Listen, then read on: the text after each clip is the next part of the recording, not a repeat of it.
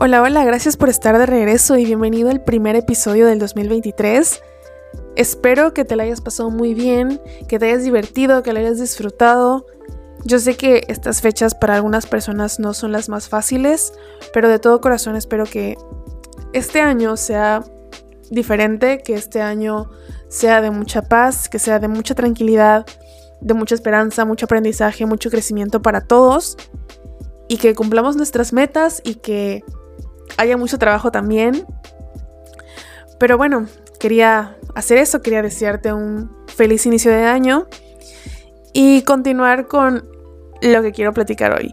Y es que tenía muchas ganas de empezar el 2023 hablando de esto porque creo que va muy de acuerdo al iniciar el año soltando y dejando ir cosas del pasado, personas del pasado y ese tipo de cosas porque este es un tema que estoy segura que muchos hemos pasado por eso, yo he pasado por eso y quizás tú también ya hayas pasado por eso. Aunque la verdad tampoco es como que yo tenga mucha experiencia acerca de rupturas y relaciones, porque a lo largo de mi vida solo he tenido una. Sin embargo, ha sido todo un proceso de mucho aprendizaje, de muchos errores, que la verdad es que me han dejado una percepción muy diferente acerca de cómo son las relaciones de pareja y del compromiso y la responsabilidad que conlleva tener una pareja. Pero bueno, no me voy a poner a hablar acerca de ese compromiso ni esa responsabilidad. Ahorita tengo muchas ganas de hablar de lo que sucede después que una relación termina, acerca de esos sentimientos reales que pasan por nuestra mente cuando experimentamos ese dolor, pero de que siendo muy, muy, muy honesta, y es que me he dado cuenta que al terminar una relación que realmente fue importante, es muy común escuchar esos consejos genéricos que la gente que te rodea te dice. Tipo consejos sobre el contacto cero, el de dejar ir, el de pensar las cosas que te hizo tu ex que no te mereces, las cosas que sí te mereces que podrías tener. Y ese tipo de consejos que claro, podrían agradecerse y claro que sí se agradecen porque la gente te los dice porque te quiere, porque no les gusta verte sufrir, porque se preocupan por ti, pero creo que sí es muy fácil decirlos, pero el momento de hacerlos y que funcionen, pues ya no es tan sencillo. Y a mí personalmente me parece un poco frustrante. Y en este caso, hablando del mejor de los casos, en el que tal vez tu expareja pues no fue una mala persona, sino que terminaron ya sea por la rutina, porque o ya no coincidían, o tenían diferentes intereses o buscaban cosas diferentes, caminos diferentes o yo qué sé, cualquier tipo de situación que no sea algo realmente malo, malo, malo, ya saben. Porque se sabe que cuando una relación pues no es buena, cuando es tóxica como le dirían, o que es muy enfermiza o muy muy dañina, pues siempre la mejor opción, por más dañina que parezca y más dolorosa que sea, pues siempre va a ser la de alejarse y evitar a esa persona a toda costa. Pero entonces, ¿qué pasa cuando el caso es lo contrario? Obvio, obvio tratando de no idealizar a la persona, sino que siendo consciente de que tuvo errores, pero que tú también los tuviste. Porque es lo que conlleva aprender de una relación, pero no justificándolos. O sea, simplemente reconociendo que no fueron errores en plan de dañarse mutuamente, sino errores como parte del proceso de crecimiento. Mm, no sé si me haya dado a entender. Espero que sí. Ahí ustedes me dirán si se entendió. Pero bueno, continuamos. Entonces, en este panorama, las cosas pues no son más fáciles, igual son muy complicadas y muy dolorosas. Y es que yo me acuerdo que cuando viví mi primera ruptura siempre decía cosas tipo, me hubieran puesto los cuernos, me hubieran engañado, me hubieran traicionado. O no lo sé, cualquier cosa mala porque yo creía en ese momento que cualquier sentimiento negativo sería la manera más fácil de superarlo. Y que así ya no iba a doler tanto como quedarse con el sentimiento, ¿no?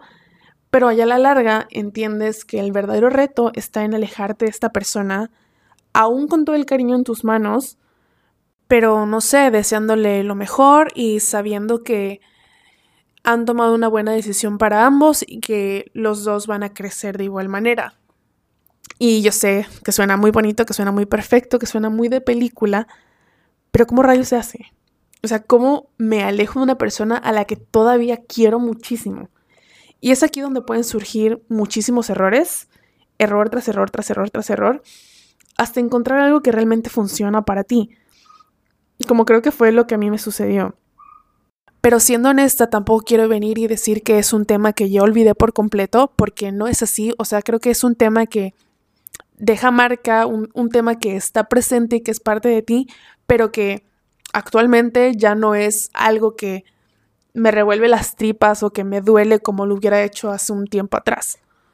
Y la verdad es que sí es muy doloroso, yo sé que sí es muy doloroso y muy frustrante cuando te dicen que la solución es el contacto cero y en tu cabeza no tiene ningún sentido cómo es que después de haber pasado los últimos años de tu vida, desde que conociste a esta persona que se convirtió en tu día a día, ahora tienes que sacarla por completo de tu vida sin poder verle, sin poder hablarle, sin poder escribirle, sin poder abrazarle, sin poder nada. O sea, no es tan fácil, sí es muy complicado. Entonces, yo al menos no me veo aconsejando el contacto cero como una buena solución, porque está feo, pero sí puedo entender el porqué de su, efectividad o el porqué la gente lo recomienda o te dice que es una buena solución. Y es que al final de cuentas se trata de acostumbrarte a una nueva rutina en la que tu expareja ya no es parte y tú tienes que pensar más que nada en ti misma y enfocarte en ti misma y en tus necesidades. Pero suponiendo, por ejemplo, ¿qué pasa cuando el contacto cero se rompe sin intención de que se haya roto? Ya sea porque tu expareja vive en la misma ciudad que tú o porque tienen los mismos amigos en común, porque tienen el mismo círculo en redes sociales y de pronto ves cosas acerca de él o no lo sé, pueden ser muchos factores que pueden causar que se rompa el contacto cero. Y cuando esto pasa, yo sé que igual puede llegar a ser muy desesperante porque cada vez que se rompe se siente como empezar de nuevo, una y otra y otra vez. Y no, es, pésimo y se siente también muy feo. Pero por el contrario, también puede ser muy fácil caer en el autoengaño de creer que porque terminaron en buenas condiciones, sin un conflicto grave de por medio, es posible mantener un vínculo y entonces no aplicar el contacto cero.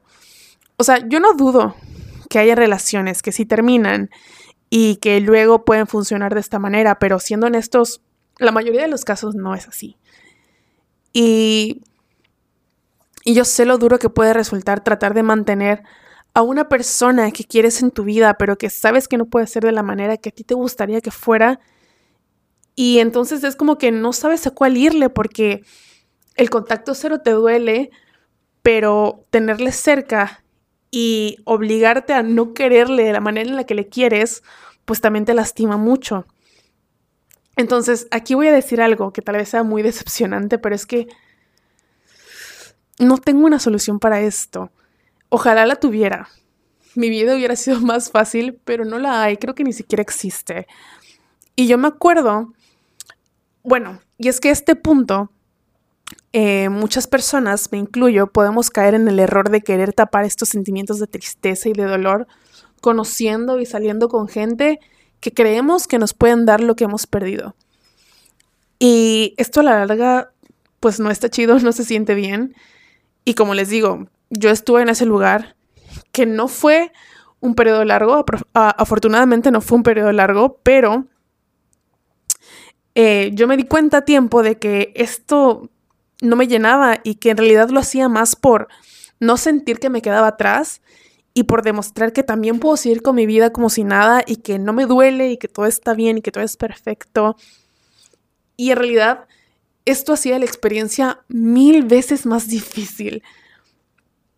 Entonces, no. Entonces todo era como, todo era como que un bucle. Cada decisión te llevaba a un dolor diferente y luego esa nueva, y ese dolor te lleva a otra nueva decisión con otro dolor diferente. Entonces, como les digo, es un proceso de mucho error, de mucho prueba y mucho error. Y luego también es muy fácil y muy cómodo vivir en la ilusión de que porque terminaron en buenas condiciones, en algún punto de la vida el destino los volverá a unir y volverán a coincidir y podrán retomar la relación teniendo teniendo nuevas mentalidades y siendo personas nuevas y diferentes. Pero no, o sea, tristemente las cosas tampoco funcionan así.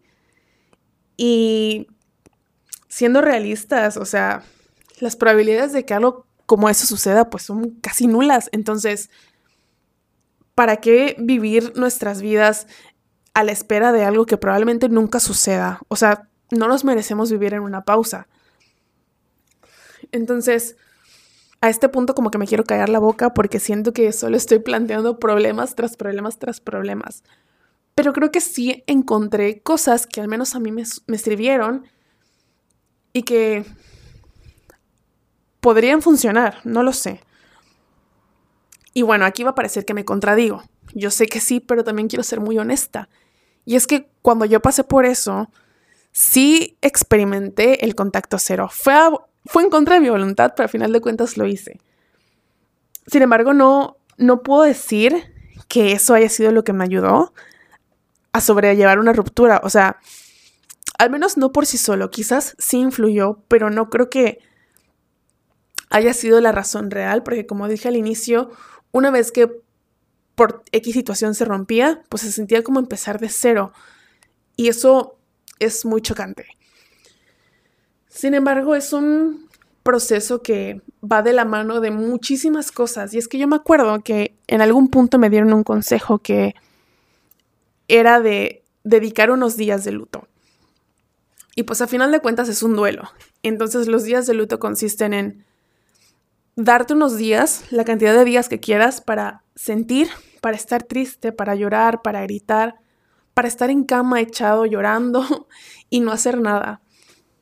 Simplemente existiendo con tu tristeza y ya está.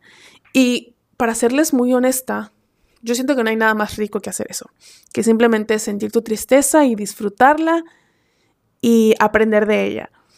Pero, ¿qué pasa cuando tu ritmo de vida no te permite dedicarte todo ese tiempo de días de luto. Entonces tampoco se me hace como el consejo más apropiado, sin embargo sí sirve, yo creo que fue el vivir mi tristeza de esa manera lo que me llevó a lo que creo completamente que podría ayudar a sobrellevar una ruptura. Y es que los primeros pensamientos cuando estás en un momento como ese de solamente estar en tristeza, suele venir mucho a tu mente esa sensación de por qué esta persona me hizo esto a mí, por qué, yo estoy sufriendo, por qué a mí, por qué, cómo pudo haberme hecho esto, o sea, ese tipo de plan de víctima. Y siento que lo primero que hay que soltar es ese, es ese rol de, victimismo, de, de darle tanta atención a los errores que cometió la persona simplemente para conseguir razones para no estar con esta persona o no lo sé. Y en plan de también darnos palmaditas en la espalda como si fuéramos el ser más bueno del mundo, cosa que pues no somos tampoco.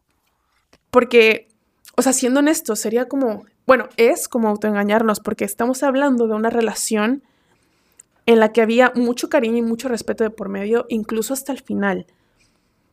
Entonces, seguramente, y lo más probable es que sí haya sido, es que ambos hayan cometido muchos errores y que ambos hayan hecho muchísimo daño mutuamente. Aunque no haya sido con intención, fue, fueron cosas que sucedieron. Entonces, mantener el rol de la víctima en plan, ¿cómo pudo haberme hecho esto? ¿Cómo pudo? pues siempre te va a mantener insatisfecho o insatisfecha con el resultado, que en este caso pues es terminar la relación. Y a raíz de eso, pues como que siempre vives en una fantasía de, que algún día esta persona se va a arrepentir y va a regresar porque yo soy lo mejor que pudo haber conseguido. Y o sea, no, qué flojera también. O sea, no hay la necesidad de autoengañarse en un escenario en el que ninguno fue la víctima y que ninguno es mejor que nadie y que ambos hicieron cosas malas y que ambos cometieron errores. Pero tampoco quiere decir que porque ambos cometieron errores es un pase libre para quedar completamente a mano, porque tampoco es así. O sea, igual hay que tener en cuenta que si la relación se rompió, es porque a pesar del cariño que había, tuvieron muchas situaciones que no estaban bien y que no se deben pasar por alto. Y uno como persona que se valora y que se respeta a sí mismo, tiene que reconocer que no estamos para tolerar y aceptar las cosas que nos hacen daño y que la otra persona tampoco tiene que hacerlo por nosotros. Pero bueno, tampoco quiero ser tan negativa. Claro que es una situación que podría arreglarse si las dos personas están dispuestas a trabajar y aprender de ello, pero ahora estamos hablando de un caso en el que tenemos que aprender a aceptar que se ha terminado. Entonces, a partir de dejar este rol de víctima, se vale cuestionarnos, o sea, se vale cuestionarte y preguntarte cuáles son tus prioridades, cuáles son las de la otra persona en la actualidad, o sea, el momento en el que termina la relación. Y yo creo que esta es una de las cosas que más pueden abrirte la mente, ¿sabes? Porque la verdad es que a veces el hecho de que esas prioridades no coincidan influye mucho en el camino que toma una relación. O sea, puede ser que una de las dos partes en ese momento esté más enfocada en desarrollarse profesionalmente en crear un patrimonio, en trabajar y que la otra persona esté en ese momento más enfocada en conocer, en experimentar nuevas cosas, en explorar, en conocer gente nueva. Y eso no quiere decir que alguno de los dos esté mal. Simplemente quiere decir que buscan cosas diferentes y eso es completamente válido. Entonces, una vez que reconoces cuáles son tus prioridades y cuáles crees que son las prioridades de la otra persona, se vale preguntarse también qué tanto podría beneficiarle yo a esa persona y esta persona qué tanto podría beneficiarme a mí y qué tan dispuesta estaría yo asumir la responsabilidad de estar con una persona con la que tal vez no coincido en este momento. Y es algo que yo creo que se debe pensar con la cabeza muy fría, porque yo creo que si lo piensas cuando están en los primeros días de la ruptura, lo que más te vas a responder van a ser cosas que te van a orillar a lo que en ese momento quieres y lo que en ese momento estás sintiendo y lo que en ese momento te duele y no por lo que realmente quieres y necesitas en ese momento de la vida. O sea, pensando en el futuro, vaya. Entonces, la verdad es que una relación sí es un compromiso que requiere demasiada responsabilidad y es muy probable que si en ese punto de la vida sus intereses o metas parecen ser muy diferentes o incluso si no lo fueran, o sea, pregúntate qué tan dispuesta estarías a adaptar tu ritmo de vida al ritmo de la otra persona o qué tan dispuesto estarías a lidiar con esas diferencias. Y pues hay que ser realistas, o sea, a veces, aunque haya muchísimo cariño de por medio, simplemente no somos lo que la otra persona necesita y eso también está muy bien. Y es que a lo que voy con esto es que me he dado cuenta que aquellas rupturas que terminan bien suelen ser porque en ese momento pues están en ondas diferentes. Entonces, uno no es lo que el otro necesita y viceversa. Y como les digo, eso igual es válido, es igual es correcto, pero también duele mucho aceptarlo. Sin embargo, pregúntate si realmente estarías dispuesto, dispuesta tú a convertirte en lo que la otra persona quiere o si lo que tú deseas en ese momento es mucho más importante para ti. Y yo siempre voy a decir que en ese punto es mil veces más importante priorizar lo que tú quieres y lo que tú necesitas realmente. Y es aquí donde yo creo que los consejos genéricos pues también toman valor y toman fuerza y toman importancia porque también son consejos buenos, como el de dedicarte tiempo, retomar hábitos que tal vez habías dejado durante la relación, eh, conocer amigos nuevos, vivir nuevas experiencias, enfocarte mucho en ti, en tu salud, en lo que, en, no sé, en tu trabajo, en, no sé, muchas cosas que puedes hacer. Sin embargo, como les digo, creo que es un proceso que va de la mano porque no puedes hacer todo esto y no puedes abarcar todos estos distractores sin antes cuestionarte ni analizar tus sentimientos. Porque a veces eh, solo enfocarte en lo de encimita únicamente es una solución temporal, es un distractor y no realmente una solución para entender lo que realmente estás sintiendo y lo que realmente te duele. Pero no sé si realmente estoy logrando transmitir lo que quería con esta charla y con todas estas vueltas que estoy dando. Espero que sí se esté entendiendo. O sea, obviamente ahora que lo cuento a la distancia puedo recopilar toda la información de lo que creo que hice bien, de lo que creo que hice mal y sacarla toda de golpe, pero la verdad es que no es algo que sucede de la noche a la mañana. Es algo que toma mucho tiempo, es algo que toma mucho esfuerzo, es algo que también toma dedicación y enfocarte y trabajar mucho en ti. Y es un proceso de autoconocimiento. O sea, una ruptura es algo muy importante. Es como que tienes que dejar de pensar por dos personas y ahora solamente pensar en ti, lo que es solamente para ti. Pero creo que es muy importante, o sea, es uno de los factores más importantes y que te mantienen más con los pies sobre la tierra, es el hecho de pensar que los sentimientos que tienes en ese momento de la ruptura y lo mucho que te duele, realmente no es como quieres ni esperas sentirte el resto de tu vida. Y a partir de ahí, todo lo que haces es trabajar en descubrir lo que te va a hacer sentir bien y lo que te va a hacer sanar. Pero bueno, tampoco quiero decir que lo que estoy compartiendo ahora es la solución real porque no es así. La verdad es que todos vivimos buenas rupturas diferentes y que también influye mucho la manera en la que se van dando nuestras experiencias y nuestras situaciones.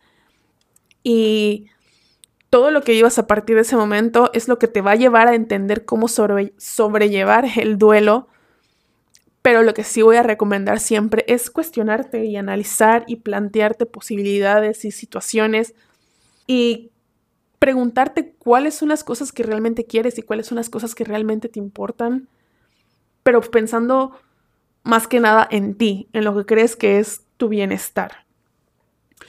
No sé, no sé si me estoy dando a entender. No sé, no sé, no sé, no sé. Pero bueno, tampoco quiero dar la impresión de que así ya se soluciona todo, porque tampoco es así. Al final de cuentas, es un duelo y siempre va a ser un duelo y los duelos no se olvidan. Es algo que te marca por siempre quizás. Y es algo con lo que aprendes a vivir.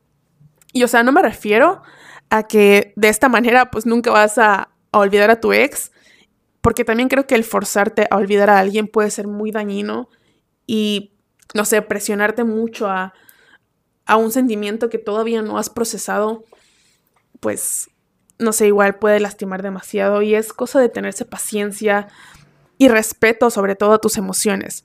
Sin embargo, lo que voy es que, no sé, tal vez la comparación sea muy exagerada o quizás no, no lo sé, pero al menos a mí en mi experiencia fue lo que sí me ayudó, tal vez, y es verlo casi como cuando alguien se muere. O sea, yo sé, suena fuerte, ¿no? Pero piénsalo, o sea, cuando una persona se muere y se va, no la dejas de querer.